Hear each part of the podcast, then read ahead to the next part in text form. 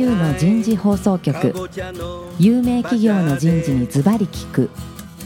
年間約500社を訪問し続けている人事のスペシャリストでありシンガーソングライターとしても活躍する楠田優が有名企業の人事を招いて企業が抱える課題や実際の事例を紹介しながら解決策を模索していきます。この番組は株式会社マネジメントサービスセンター。ビジネスコーチ株式会社。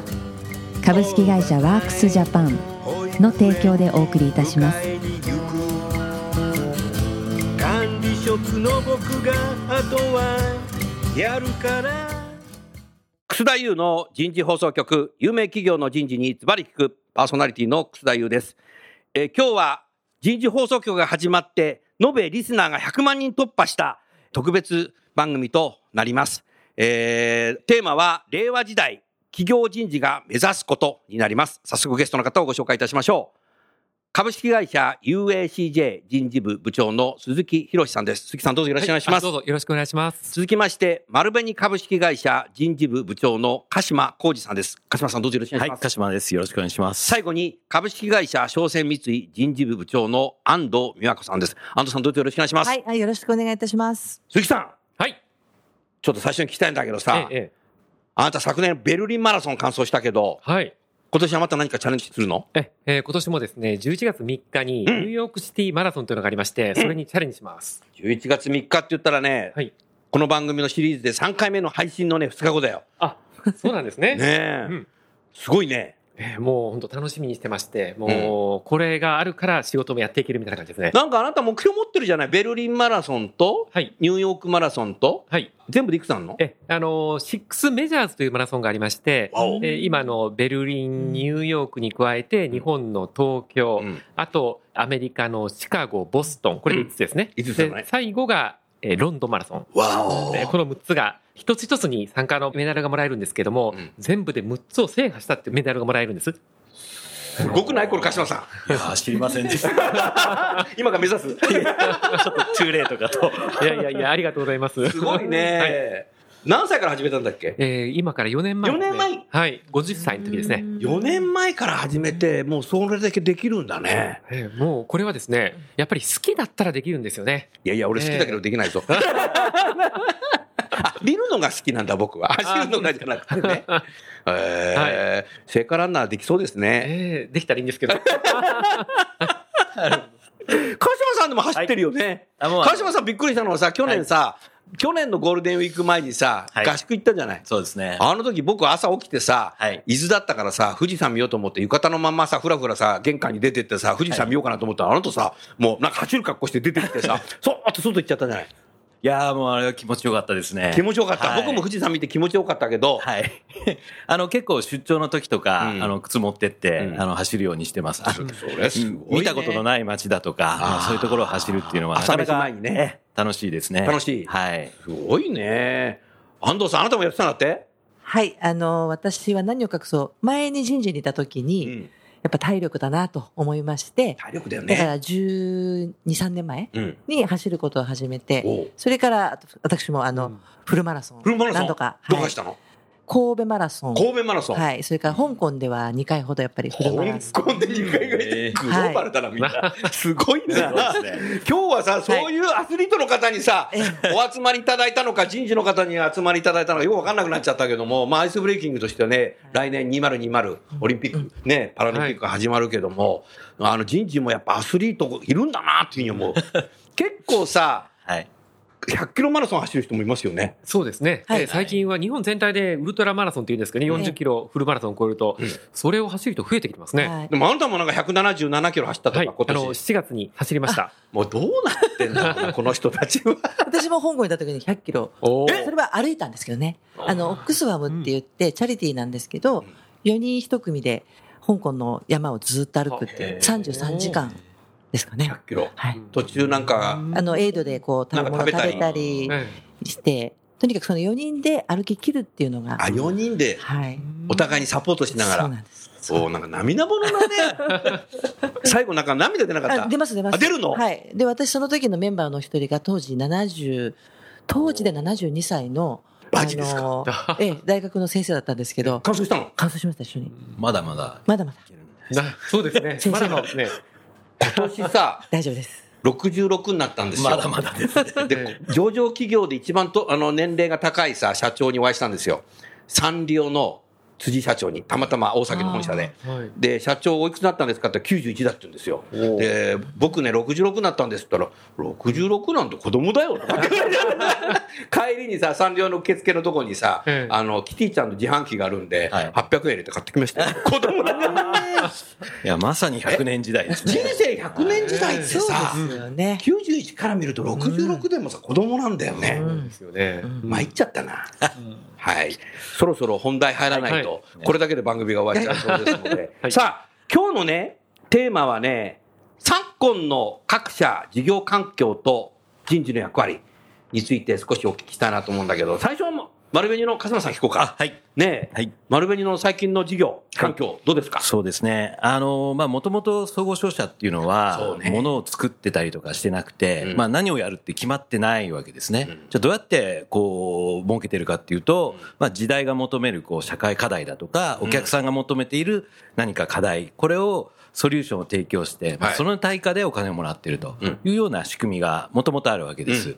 で、ところがですね、最近はその時代がっていうふうに言いましたけど、うん。まずこの時代の変化がものすごく早い。はい。はい、やっぱりそうか。で、かつ、まあ、非連続といいますか、そうだね。もうものすごい大きなジャンプが平気で起こるというようなこと、それから、ソリューションをもう提供するって言いましたけど、社会課題そのものが複雑化していると。なるほどいうことがあってですね、結局今までのビジネスでは立ち行かないんじゃないかという危機感がものすごく強くあります。強くあるはい。実はまあ2年連続あの史上最高益を出してるんですけれども、にもかかわらず、まあ今の社内の危機感というのはものすごく大きなものがあるということですね。なるほどねはい。ですからやはり2017年ぐらいから、今までの枠を超えて何かしなきゃいけないという機運が社内ではものすごく高まってきて、高まってきてるはい。まあそこに人事として何ができるかというようなことを言ってます。なるほどね。はい。じゃあまずじゃあ今は人事のね、その人事の課題じゃなくて、その昨今の事業環境だけを各社ね、はいみんな聞き,、たいなと思って。鹿島さん、去年さ、丸紅さんって創業160周年って言ってたそうですね。すごいね。あの、160 1800 1858年、伊藤忠さんと同婚、あそうだよねはい、一緒です。明治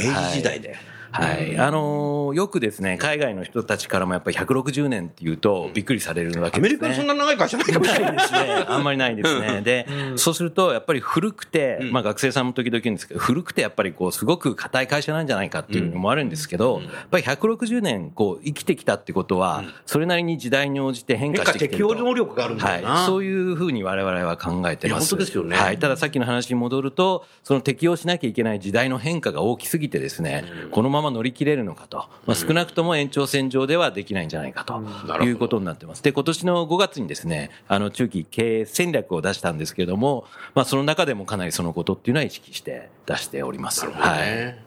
ね。だから160年の間のその荒波にね、うん乗り越えて、うんずっと。そうですね。なんとか今まで来てる、まあ、勝者冬の時代とか、うん勝者不要論っていうのは常に言われてますけれどうんも、まあ、それはもう言われるのは覚悟でビジネスやってるというか、常にその先を行こうというマインドでやってるというところはあります。はいありがとうございます。安藤さん、はい。荒波といえば船。そうですね。商船三井さん、え、歴史どのぐらいあるの？うちも130年を迎えてますんで。みんなすごいね。ええ130で年。も、まさにあの、鹿島さんのところと全く同じ状況ですね。うん私どもも。だから、今までは船で物を運ぶ。これをなりわいとして、そうですえね。えやってきたわけですね、130年。うん。で、もちろん、まだまだ世界のうん、その船で運ばれる輸送量っていうのは、まあ、貿易で言ったら、まあ、98%とかですね。98%。ええもう、やはり船がなくては、我々の生活は成り立たないんですけど、じゃあ、それだけで本当にこれから先、また100年生きていけるのかというと、これは私とも全く一緒の危機感があって、てはい。で、うちはちょうど2年前ですかね、2017年から、中期経営計画をもうローリングプランって言って、毎年見直していこうと。あま毎年毎年見直していくとうん。いうふうに変えて、今、まあ合言葉はステルスフリーなサービスおをお。提供していこうと。なるほどねで。すからやっぱりそのお客様のニーズはどこにあるのかっ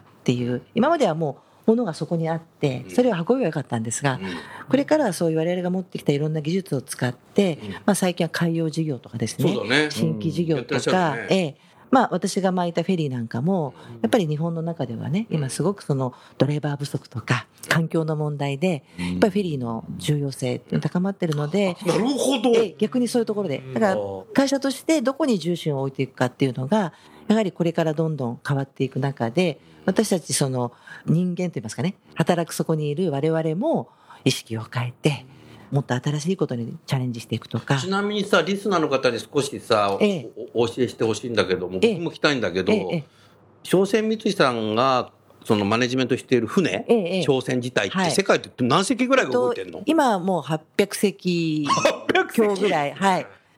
あの、すごいな。以前はですね、コンテナ事業をですね実はあの、日本にある3社が合併して、あそうでしたね。くっついてですね、統合して新しいコンテナ、まあ、要は一つの日の丸の会社を作って、うんうんそれで、まあ、コンテナ事業が今の我々の本体から離れて、うん。えーやってますと。うん。まあ、そこでちょっと船の数が変わったところがあるんですが、それでもまだ今800隻。800隻っていうことはええ、船長さんが800人いるっていう。そうですね。ただもう、すごいね。あの、いわゆる日本人船員って言いますか、はもう本当にその中の一部であってで、もう外国人の船員たちがですね、うん。この船を動かしている。動かしてくれてるえーですからまあそういう意味ではもう、我々の長いグローバルな事業といいますか、うん。人材についてもグローバル化っていうのはすごく進んできたんですけど、まだまだ我々が掘り起こしてない事業はあるだろうということで、従来型のビジネスを、まあもっとね、えー見直していこう。あるいはもっとグローバルに見ていこうという動きの中で、じゃあ人事部、今までの人材といいますか、求められている人材もね、やっぱり変わっていくんじゃないかと。そこを人事がもっと主体的に考えて、まあ事業、事業部と一緒にですね、うん。やっていくという役割がかなり変わってきてるなっていうのはもうひしひしと感じていますね。でも考えてみればさ、素朴なこと言うけど、船って前進しかしないからな。そうですね。バックしないからさ。ただでも今事業会社も前進しかないんだよ、この会社は。ただ今、船をそこに浮かべてね、うんそこでその LNG 燃料をあの貯めたりとか、そうだねそういうその船を使ったいろんな展開っていうところがぱりねやっぱ出てきてるんですよね。出てきてるねええあーだからグローバル化ったらやっぱり物が動くからね、こっち地球上で。そうですね。絶対船の方がいいよね。うんうん。まあ、海がある限り、海がある限りは、絶対、必ず必要になりますね絶対なくならないものだとは思うんですけどね。だそれをどうやって地球にとって絶対必要だね。えなるほど。えはい。ありがとうございます。さあ、それじゃあ、はい USJ、鈴木さん、はい。アルミメーカー最大手。そうですね。あの、USJ って大阪にある、ねうんテーマパークの会社っていう感じが。あそうなんだえいや、違いますね。それはまた関係ないんですけども、名前似てますが、うちは UACJ という会社で、はい。この会社は実はまだできて6年目ぐらいなんですけどあも、ね6年前に住友軽金属という会社とうん古川スカイという会社が合併してできたんですね。ですからこの会社の社歴としてはまだ6年なんですが、うん実は歴史を遡るとどちらの会社も100年以上歴史そうなんだええそういう会社なんですね今日はもう100。年以上の会社が。ね、そうだね。で、実際に何をやってるかというと、アルミの圧煙ですね。アルミの素材をこう薄くしていって、うん。最終的には例えば缶であるだとか、ね。えーそれから自動車のボディ材であるだとか、確かに。えーそれからあとはアルミニウム自体を押し出して、うん。アルミニウムの例えば棒状のものを作ったりだとか、うん。そういったものを素材メーカー、そうですね。お客様に合わせて作っていくことだえね。そうですね。ですからお客様は、一般のお客様というよりは、すべて B2B のビジネスというのが基本になります。うん。で今置かれている状況としてはですね、えーそれこそ特に自動車というところの中で、はいアルミの需要が非常に高まっていまして、なるほど。えーえー数年前にアメリカで初めて、えーボディ全体がアルミの車っていうのが、出てきました。はい。うんでアルミの性質っていうのは、硬くて軽い。あの、硬さはですね、鉄には、かなわないあそれはそうだな。それはわかる。うん。ええ。でも軽いよね。軽いです、うん。ええ。ですから、軽いということを今おっしゃっていただきましたけども、一番今、売りはですね、それこそ自動車の軽量化というところで、その軽量化っていうのは結果的に、あのー燃料を使って走る車にとっては、最も重要なところなんですね。なるほど。それに加えて、今後、その電気自動車であるだとか、そういったことが増えてきた時でも、うん。依然として軽量化っていうのは非常に重要なんですね。確かにさ、だってもはい。例えばさ、素朴にね、素人的に言うとさ、はい。自動運転になったらさ、ぶつからなくなってきたらさ、ええ。軽い方がいいよね。重いのとさ、なんかえ、ぶつかること前提でなんか作って、ぶつかること前提ならよくないけど、ね。なんかイメージ、あと空飛んじゃったりするんでしょ、今度。そうですね本当じゃないけど、将来は。ええ。ええ。その空飛ぶアルミの時代タクシーとかですね。来るね。ええということでですね、アルミの時代来るぞという形で、今、USCJ ではうん。社員が、えーその時代に乗り遅れないようにしようと。いうことで、グローバル展開をはじめうん。取り組んでいるというのが状況ですね。なるほどね。ただ、あの、環境はですね、うん。そうは言いつつも、来るぞ来るぞと言いつつ、うん。えー来ないの？いや、来てはいるんですけども、なかなかすごい盛り上がりは見せないんですよね。ええそれ何が、何が影響してるのかな？それはやはりですね、コストがありますね。高いの？ええまだ鉄に比べるとアルミは高いんです高いね。のね。で、でもニーズが増えれば、ね、ええ。ね一気にいくかもしれないね。はい。そうですね。ん。え。あとはその直近のところで言うとですね、アルミニウムがさらに注目を集めている領域というのがありまして、それはこの飲み物の入れ物なんですね。多いですね。なるほはいど。あのープラスチック問題。そうですね。からあれにで、日本は、い最初はこの ペットボトルの前はね、ペットボトルの前はアルミニウムからペットボトルになったあ、んですもともとそうだったよね。アルミニウムの前は実は鉄ですね。あ、手伝ったよねア。ルミニウムペットになったんですけども、うん今世界的にペットボトルについての問題がうんいろいろ提起されている中で、うんえーまたアルミニウムの回帰っていうのがですね、うん徐々に、えー日本はまだ遅いんですけど、うん始まりつつあるなという感じですね。なるほどね。なんかもうでも3社ともね、100年以上波に乗り越えてきたけど、未来はあるね。光は見えてるね。うん、それに向かってねみんなで社員一丸となって多分やっていくことなんだろうな。我々あの機械と脅威が今同時に来てるって言ってるんですよね、おう。だからここで乗れないと本当に脅威でなるほど。潰されちゃうと。でも乗れると機械としてはすごく大きいんじゃないかあというふうに思ってます。あはーいい言葉だね、それ。じゃあ、鹿島さん、そういう環境の中でさ、いはい、人事の役割、はい、過去と違うような気がするけど、そうですね。今、どんな感じですか？あのーまあ、なんといってもですね、やはりこの経営の戦略に沿った、アラインした人事施策と、人事戦略となるほど。いうところがまずもう絶対的に必要だろうということは言っています。じゃあそんな中で何がしたらいいのかっていうのがですね、実はそのさっき言った中期経営戦略の中にもはい、1ページ、グループ人材戦略っていうページがありまして、グループ人材戦略。はい、丸紅人材エコシステムなんて言ってるんですけど、大きくエコシステム。大きく3つなんですね。はい。一つはマーケットバリューの高い人材。マーケットバリューの高い人材が必要ですと。そして、もう一つは多様性。まあ、これはあの、こういう時代ですから、一つの考え方ではなくて、いろんな考え方をできる人間が集まっているということが大事だと。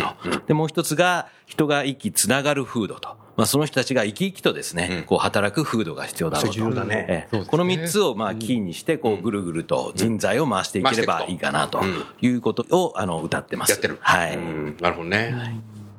ありがとうございます。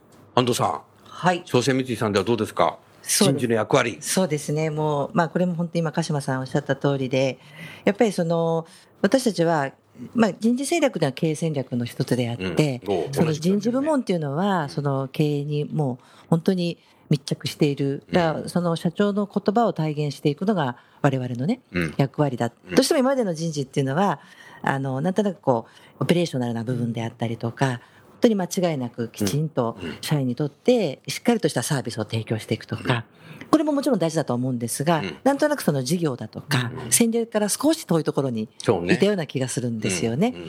ただ今は本当にそこにもう密着して、で、もっともっと、あの、よく私たちも言ってるんですけど、事業をね、もっと私たちも知らなきゃいけないし、知っていかなきゃいけない。うん。で、うちの場合は、あの、ローテーションシステムなもんですから、ん。実はその人事だけでやってきた人間っていうのは、ほとんどいなくてですね。確かにそうだねええですから、いろんな事業でいろんな船を担当してきて、私自身もコンテナ事業をやってきたりとか、そうでしたね。ですから、まあ、人事部門は事業をしっかりとお理解して、で、そこと連動する。経営とも連動するし、部門とも連動する。そういう意識を持って、で、その外の動きにも、しっかりとアンテナを張ってと。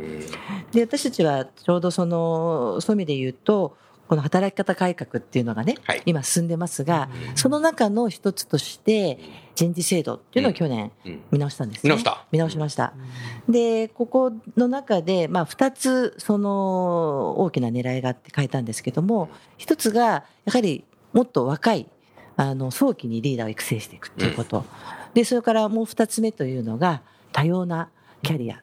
です。これはまさにさっきおっしゃったようなダイバーシですよね。うん多様性うん。これからはみんなそれぞれ多様な自分の持ち味だとか、うんあの生き方とかうん働き方とか、まうんあ、そういったものをもっと集めてでそこからまあ会社が本当に新しいことを生み出すにはねなるほど。そういう人材が集まってなるほど。生み出していくっていううん。ここを狙って去年、まあ、やったんですけど、まあ、まだ1年経ったところで、うん。なかなかですねその制度は作ったもののうん。本当にそれがねうん。あの運用としてやっていけるかっていうところが今大きな課題でまさに今チャレンジしてると。取り組んでいるところです。うん。なるほど。ありがとうございます、さあじゃあ鈴木さんいかがですか？はい。この USCJ という会社、先ほど今のポジションをお話しさせていただきましたが、うん。グローバルに攻めていくということが非常に重要な、うん。えーところにいるわけですね。うん。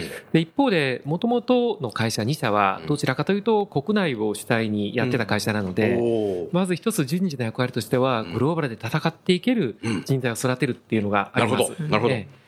でただ、これはですね、なかなか中の人材だけではうん難しいので、うん。やっぱり外から人を連れてきて、キャリアでそうですね。採用されてるのね、ええで、その人たちが周囲に、うん。まあ、影響を与えてうん、育成をしながらっていう部分もうん。行っているところがあります。うん。あと、加えてですね、えー世の中の環境の変化が激しいところの中で、うん。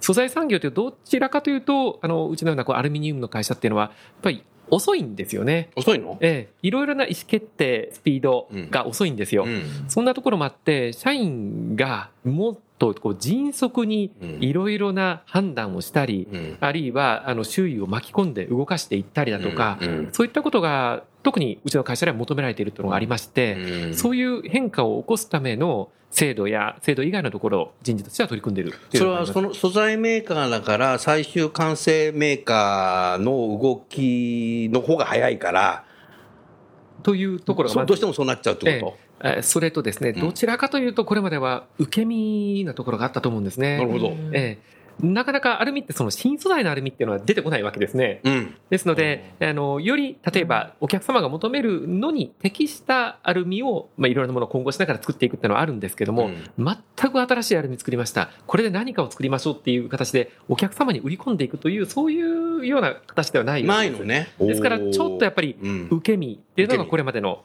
社員のですね、うん。持ってた特性かもしれません。うん。ただ、これではですね、うん。もう生き残っていけない。うん。で、スピードについていけない、うん。お客様のニーズに応えていけないっていうのがうん。ありまして、うん。これをやっていくのはやっぱり人事の重要な役割だというふうに思私は思っています。なるほどね、ありがとうございます。お三方の共通はやはりもっとこう社員に寄り添う人事だとかビジネスに寄り添う。それから経営に寄り添うっていうそういうことですよね。なんか10年ぐらい前にこういう番組多分あったとしたらなんかあの福利厚生の話とかさ成果主義にした方がいいかなとかさ、ええ MBO を入れましたとかね そういうのが多分あったんだろうなと思うけど、うん10年経つと違うね違います平ね。成20年頃と全部違うね言ってることがね、はいうんうんねええ。今日、今日今お三方言ったことがさ、3年後にもう一回集まってもらってさ、あれから3年経ってどうでしたかっていう。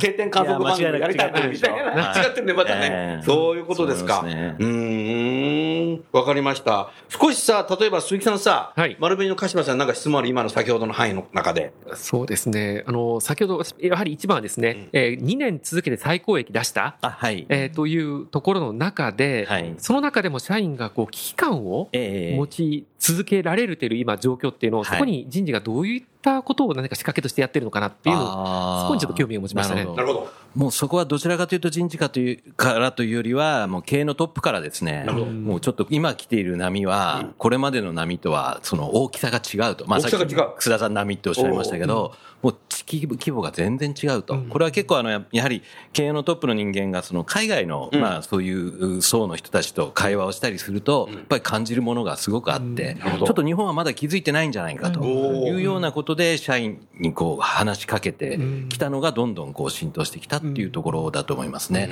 おそらく営業の現場もそれは感じていたことがあって、まあ自分たちだけじゃないんだなっていうふうに思って、まあそれが大きくなってきたというところはあるのかなと思います。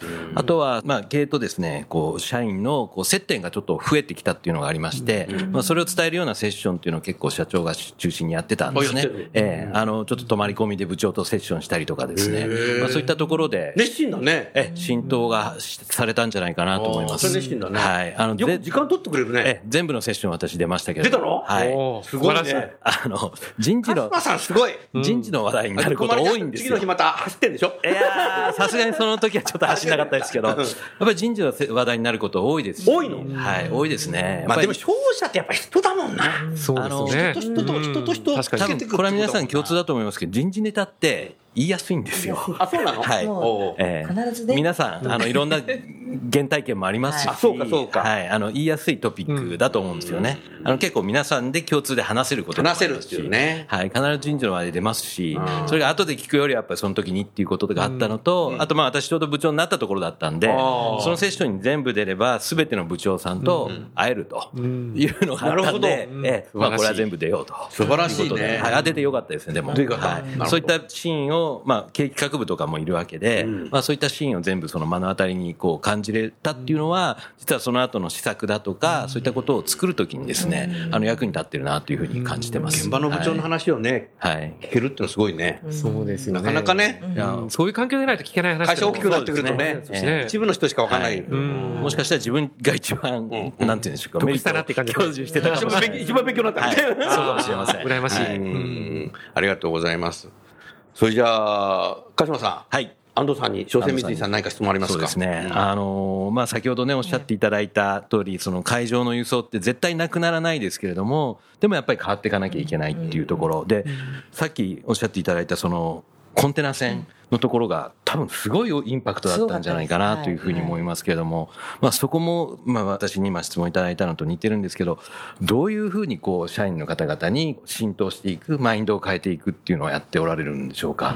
そうですね。まあ本体でやることから、まあ別会社にしたので、今においてもコンテナ事業っていうのは会社として、これは重要な事業だっていうのは、社長はメッセージを出してるんですね。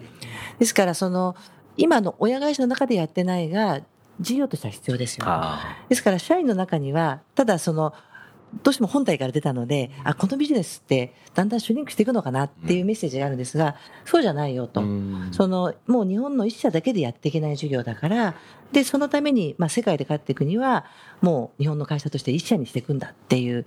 ですから、そのビジネスの変化、これやることでより強くなって、あの、実は本当ずっと赤字だったんですよ、この事業が。あ、そうなんだ。だから、もう、辞めるのか、どうするのかって、うんもう社員もみんな持ってましたしねうん。私もずっとなんか関わってましたけど、本当に厳しい事業なんですね。ももう、あの、世界のいろんな、あの、船会社がいまして、うん日本の船会社っていうのはむしろそこから、まあ、ちょっとこう、下にね、なってるぐらいのところもありましたんで、じゃあ本当に、その中で勝っていくのはもうこういう形を変えていくんだっていう。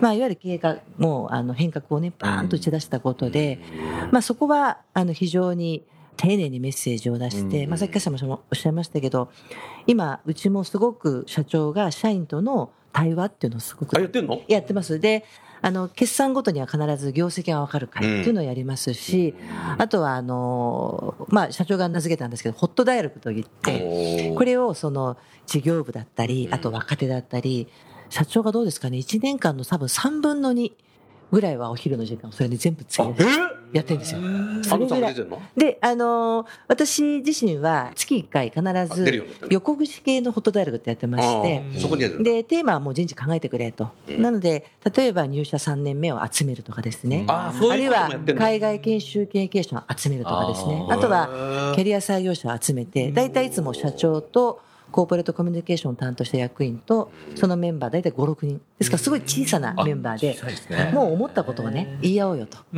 だから社長心とか、理的な安全があるね。はい。あのい今でいうサイコロジカルセーフティーじゃないけどね。ホットっていうのはだから、物を言えるっていうのはいいね。ええそのホットダイアログっていうのをやって、やっぱそういうところでできるだけ社長は何を考えてるんだろうっていうのを社員も直接ね、聞くようなことをして、だからこの経営課題に対してどういうその戦略を立てたのかっていうところを、できるだけ社長が社長の言葉で語るようなところ、今すごくやっぱりそういう、いわゆる社内のね、ER といいますか、社内コミュニケーションとすごく重要視して進めてるところですね。ね。ありがとうございました。じゃあ安藤さん、最後に鈴木さんなんか質問ありますか、あのーまあ、やっぱり人事の役割として、さっき最後おっしゃってた、その受け身っていうそういうのがどうしてもマインドとして、えー事業の形態としてあったっておっしゃってたところ、まあ我々も受け身というのとはちょっと違うかもしれませんが、どうしてもその安全というものを大事にして、えーですからしっかり守るとかね、新しいことをなんかこうチャレンジするというよりは少しこう守りに入ってたりとか、ただそこをこうチャレンジしてこうよっていうこう意識とか風土に変えていきたいなっていうのがあるんですが、逆にそこにどういうふうな仕掛けでですね、うんあのなかなかその受け身のものをこう変えるって難しいと思うんですね。はい。そういう意識とかマインドとかカルチャーとか、何かそのあたりで具体的にこれをもう手をつけてるとか、あるいはこれをやろうと思ってるっていうのがあれば、ぜひ参考にさせていただきたいなと。はい、ありがとうございます。実際ですね、えーこの会社ができて5年、先ほど申しました6年という形なんですけども、これまではその統合のですね、こう盛り上がりで、うんえー社員はそれだけで なんかやってれば、あうん。の、うんいいな、みたいな感じがあったわけですね。ちょっと言ってること曖昧かもしれませんけども。はい。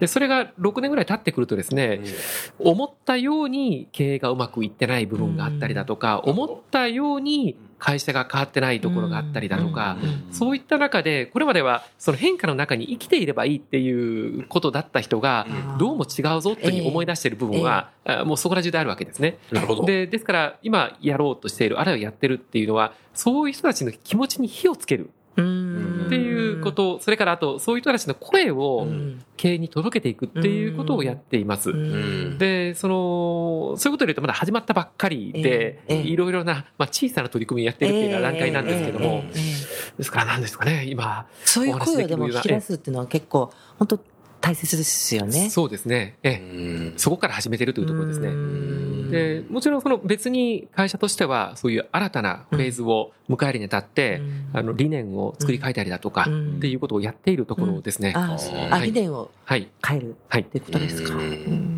そういうところにも社員の意見をええ引き出して、えええーその中に反映していくっていうことをやっています。うんはい。まだできてないんですが。ええはいはい、ありがとうございました。今日ね、お三方、今日のね、この番組で何話してくれるか全然ね、予習して、私も聞いてなかったけど、結局共通してるのは、生身の社員に寄り添って、その声を聞いて上に上げようとか、トップの方と現場の方とのね、その対話の時間を作ろうとか、何かそこが共通だったかなっていうふうに思うのね。これ何もう3人でなんか予習してたの？共通だったからさ。そうですだからこういうなんかさ、第4次産業革命、デジタルとか AI とか言うけどさ、人事の仕事なくなんじゃないかなと思ったけどさ、これ新たな、こういうに生身の人間同士をさ、うまく喋ることでつなげていくってことが、やっぱ残ってくね、これね。だから AI とか、まあ、RPA とかいろいろやって今業務改革もして、うん。もっともっと人事部もうん。その時間を作ってね、うん。その時間をどこに使うのかっていうと、対話なんだな。喋るってことだな。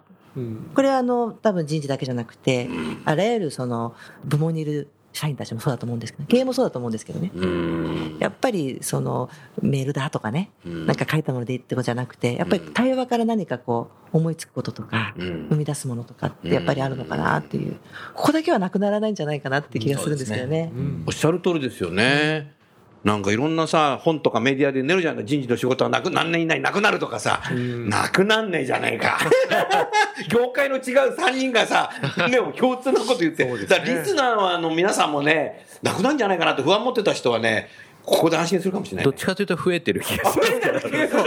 増えてる？はいた多分そうだよね。えーいやありがたいことなんですけど。ありがたいことだよね。あと難しくなってる気がします。あ、難しい。それは難増しいね。えていて、高度化してる気がしますよね。だから私たちも勉強してないといけないなっていつも思います。うんいろんな価値観多様化してくるといろんなことを言う人がいるからそれをマネジメントしていく っていうのも難しくなるしでもそこで人間というものは鍛えられていくんだろうね、はいそこで多分進化するはい過程なんだろうね、うんよかった今日のこのテーマでやってじゃあそろそろ時間になりましたのでまた来週はい。続けていきたいと思います、どうもありがとうございました、はいありがとうございましありがとうございまた。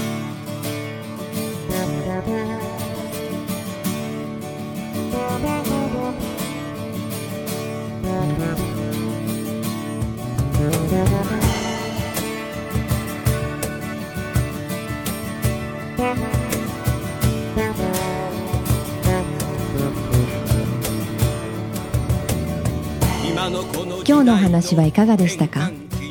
楠田優の「 The Times Will Change 時代は変えられる」とともにエンディングといたします。